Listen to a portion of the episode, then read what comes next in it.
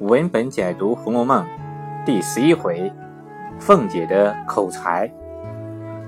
在《红楼梦》第二回，冷子兴对凤姐有过一番评价：模样又极标致，言谈又极爽利，心机又极深细，竟是个男人万不及一的。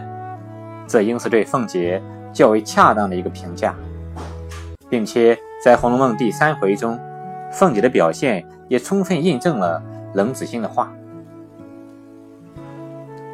模样又极标致，凤姐是当之无愧的。凤姐的出场可以说是艳惊四座。文中用十个字来形容她：彩绣辉煌，恍若神妃仙子。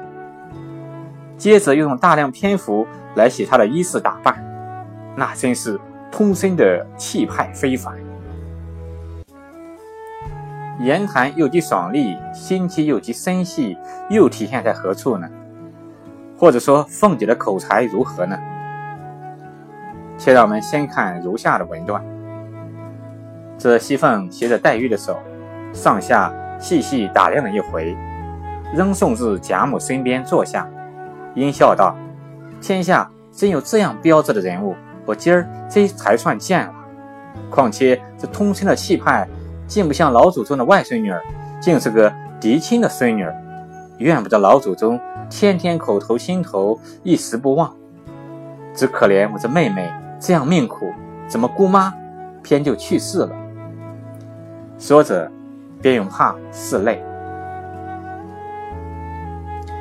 我们知道凤姐虽然学名叫做熙凤，却未上过学，并不识得字，但我们看她口才却是了得，这是男人。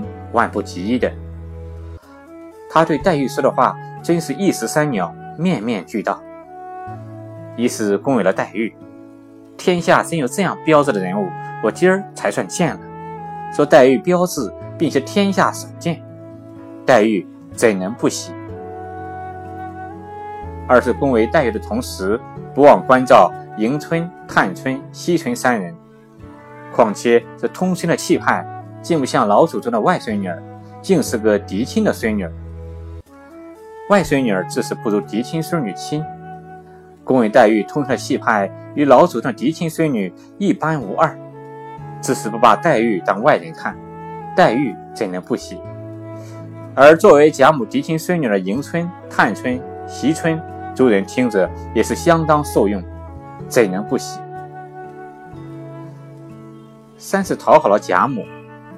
怨不得老祖宗天天口头心头一时不忘，说出了老祖宗想说而未说的话，贾母怎能不喜？